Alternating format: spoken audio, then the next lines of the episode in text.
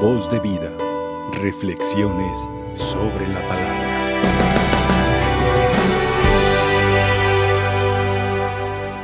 Muy queridos hermanos en Cristo Jesús, este día en el Santoral Litúrgico, la Iglesia nos invita a venerar y a imitar la vida de San Juan Crisóstomo este arzobispo de Constantinopla y doctor de la iglesia, nació en el año 347 en Antioquía de Siria, hoy Turquía, y moriría el año 407. Su padre se llamaba Segundo y era de los que colaboraban en el imperio, era comandante de las fuerzas imperiales. Y su madre, por su parte, se llamaba Antusa, una familia de buenos recursos. Cuando tenía apenas 20 años, Antusa, después de haberse casado con Segundo, y claro, ya con su hijo Juan, resultó que de pronto quedó viuda. 20 años, digamos, en la flor de la vida. Y aunque era muy hermosa y tenía un futuro grandioso por delante, ella tomó la decisión de consagrar su vida para dedicarse a su hijo a su hogar y a las obras de piedad. Entiéndase por piedad la vida espiritual, la vida de oración, pero también la vida de caridad, atención a los pobres. Una mujer tan extraordinaria, la madre de San Juan Crisóstomo, que de hecho está canonizada Santa Antusa. Habiendo quedado sola con su hijo, procuró para éste la mejor educación y para ello consiguió a los mejores maestros del imperio. Uno de ellos, que no era cristiano, admiraba la personalidad de Antusa, repito, por toda su personalidad, no solamente la dimensión humana, sino toda su persona, al grado tal que pronunció esta palabra célebre, ¿qué mujeres tan extraordinarias produce el cristianismo? ¿Qué mujeres tan extraordinarias produce el cristianismo? En aquellos años, una de las cosas que se admiraban mucho y se procuraban era el cultivo de la oratoria, el arte del bien hablar. Y así procuró Antusa para su hijo una buena educación en el campo literario, de las lenguas, sobre todo el griego, la historia, la música y demás artes. Pero de una manera muy especial destacaba en este arte de la oratoria. De hecho, su maestro era el mejor orador en ese momento del imperio. Era el orador oficial del emperador. Se llamaba él Libanio. Cuando estaba en su lecho de muerte, consultaron a Libanio ¿a quién recomiendas para que te suceda en el cargo? Y Libanio respondería, sin duda el mejor es Juan, pero ya nos lo arrebató el cristianismo. Es decir, ya sabía que las intenciones de Juan era consagrarse a Dios. Y es que Juan había entrado en un grupo donde cultivaban la añoranza de ser monjes, estudiando, indagando, pero después intentó irse de monje. Pero su madre, Antusa, tenía miedo de quedarse sola y por eso le suplicaba que no la dejara sola.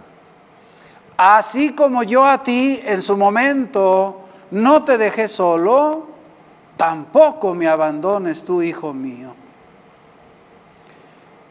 Y decidió entonces Juan llevar una vida un tanto monástica en su propia casa, con la oración, la penitencia, el estudio y demás, pero un monje en casa.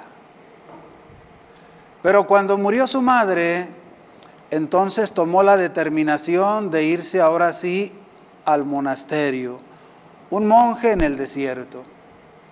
Y allá duraría seis años. Pero las penitencias extremas, el clima implacable del desierto, los mosquitos, la humedad en otras épocas, hicieron que su salud fuera disminuyendo notablemente. De tal manera que el encargado del monasterio, el abad, hablando con él, le dijo, si usted quiere seguir vivo y ser útil a la sociedad, es necesario que regrese a la ciudad. Porque este género de vida en este lugar a usted no le ayudará.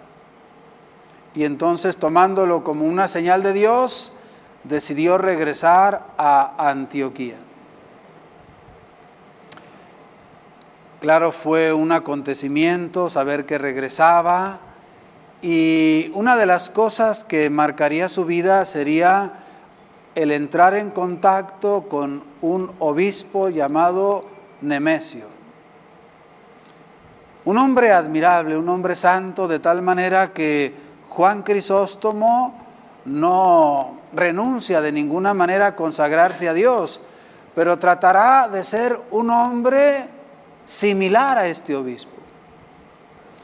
Es animado para estudiar la teología, será luego ordenado diácono y sacerdote. Y el obispo de la localidad lo va a nombrar como el orador, el predicador oficial.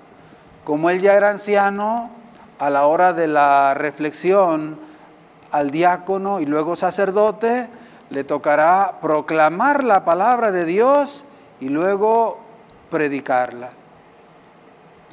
Un hombre de verdad extraordinario en la predicación. De tal manera que cuando él murió, le pusieron este apodo, boca de oro. Eso significa Crisóstomo, boca de oro, porque lo que pronunciaba era hermoso y valioso, boca de oro. Sin embargo, aunque destaca por la oratoria, Pío X lo nombrará patrono de los predicadores a principios del siglo XX. Aunque destaca como predicador, hay que decirlo que también destaca sobre todo por su fervor. Un hombre de Dios, un hombre de intensa y larga oración, un hombre de espléndida caridad con los pobres y también un hombre de indomable valor, un hombre valiente, lo cual hace de este hombre uno de los más grandes pastores de la iglesia. La fama de este hombre recorrerá fronteras, de tal manera que con el tiempo será propuesto como candidato serio para ser el arzobispo donde está la sede del imperio. Y efectivamente será consagrado como obispo en Constantinopla. Estando ahí, no tendrá reparos en profetizar. Y el profeta anuncia y denuncia. Y claro, pronto se ganó el corazón del pueblo. En una ocasión, a la emperatriz se le antojó apoderarse de unas viñas muy antojadizas que pertenecían a una viuda. Y como esta mujer se negó a cederlas, entonces fue a refugiarse en la iglesia principal de la ciudad. Había una ley que dictaminaba que si alguien se sentía injustamente perseguido, podía refugiarse en esa iglesia y ahí tendría que ser respetado también por la autoridad civil. Pues esta mujer se refugió ahí y no permitió de ninguna manera que se la llevaran presa ante tal injusticia. De tal manera que los soldados regresaron ante la emperatriz Eudoxia, quien se vio y además interpretó este hecho como una tremenda vergüenza, una gran humillación para ella. Y entonces se propuso, junto con los enemigos de Juan Crisóstomo, hacerlo desaparecer de Constantinopla. Y de esta manera influiría para que su marido, el emperador, lo desterrara. Antes de irse, pronunció uno de los memorables discursos Decía, por ejemplo, ante las amenazas que le hacían, que me van a desterrar, ¿a dónde podré ir que Dios no esté presente? Que me van a quitar los bienes, ya no tengo nada, lo he dado todo a los pobres. Que me quitarán la vida, úrgeme estar con Cristo. un hombre al que nada le amedrentaba, un hombre valiente, un hombre coherente, un hombre de Dios, Dios hablándonos a través de un hombre. Así sufriría el destierro, después de un terremoto pedirá a la misma emperatriz que lo hagan regresar, pero luego lo volverán a desterrar, donde finalmente entregará su vida después de serios maltratos. Una de las últimas frases que expresó este hombre antes de morir fue esta, sea dada gloria a Dios por todo. Sea dada gloria a Dios por todo. Luego ah, lo harán regresar sus restos mortales y será recibido con una fiesta increíble. Pues hoy recordamos a este patrono de los predicadores, San Juan Crisóstomo. Le pedimos que, que nos alcance de Dios la gracia también de aprender a ser valientes testigos de Cristo. Hoy, queridos hermanos, en la palabra de Dios se nos recuerda que nuestra vida está escondida con Cristo en Dios. Dichosos aquellos que viven por Dios y para Dios.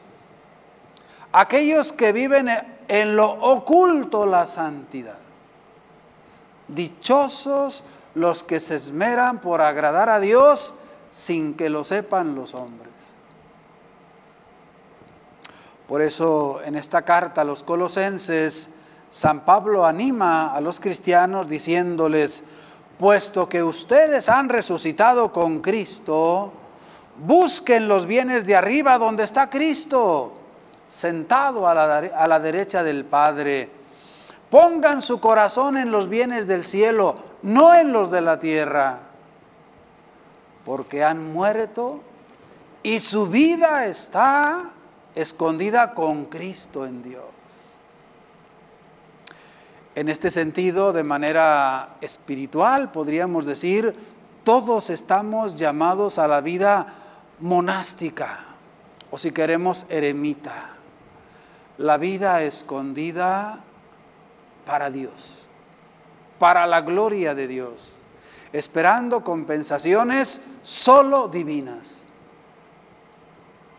Por eso, el hombre de Dios, el que se consagra a Dios, debe dar muerte en él al pecado.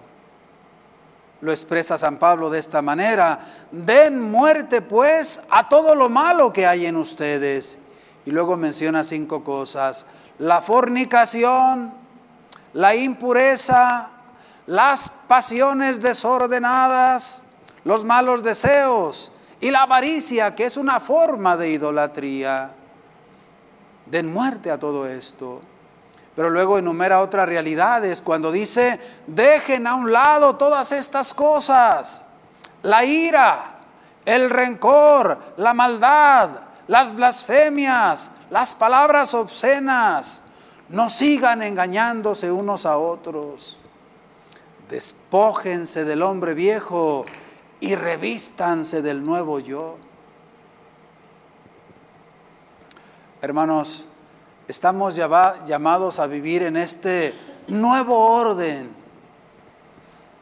donde no hay distinción entre judío y no judío, pagano y creyente, hombre y mujer. La gran dignidad de todos es esta, somos hijos de Dios, tenemos la misma dignidad. Digamos, una revolución cultural, el cristianismo católico. Hoy en el Evangelio escuchamos también esta narración de las bienaventuranzas en la versión lucana. Empieza diciendo San Lucas, mirando Jesús a sus discípulos les dijo, dichosos ustedes los pobres porque de ustedes es el reino de Dios. Uno de los primeros detalles que nos regala San Lucas es sobre todo el lado muy humano de Jesús, muy humano. Y una de las realidades muy humanas se llama comunicación. Jesús establece con los suyos en esta perícopa una comunicación oral y visual. Mira a los que les habla, habla a los que mira una manera de decirle a la otra persona, tú eres importante, tú vales mucho, mi atención es para ti. Mirando Jesús a sus discípulos les dijo, dichosos ustedes los pobres, porque de ustedes es el reino de Dios. Hermanos, la pobreza no debe ser un pretexto para vivir agitados. Hay que aprender a vivir, como diría San Pablo, cuando tenemos de sobra y cuando no tenemos que comer. Aprender a disfrutar la experiencia de cada día. Hay personas tan trabajadoras, pero tan trabajadoras que no tienen tiempo de ser felices. Hay personas tan estudiosas que ya se les olvidó cómo sonreír porque están clavadas en los estudios. Hay personas tan generosas que agitadas por hacer el bien han perdido el buen humor. Hay personas tan responsables y tan previsoras que ya se les olvidó ser felices y ayudar a los demás a hacerlo también.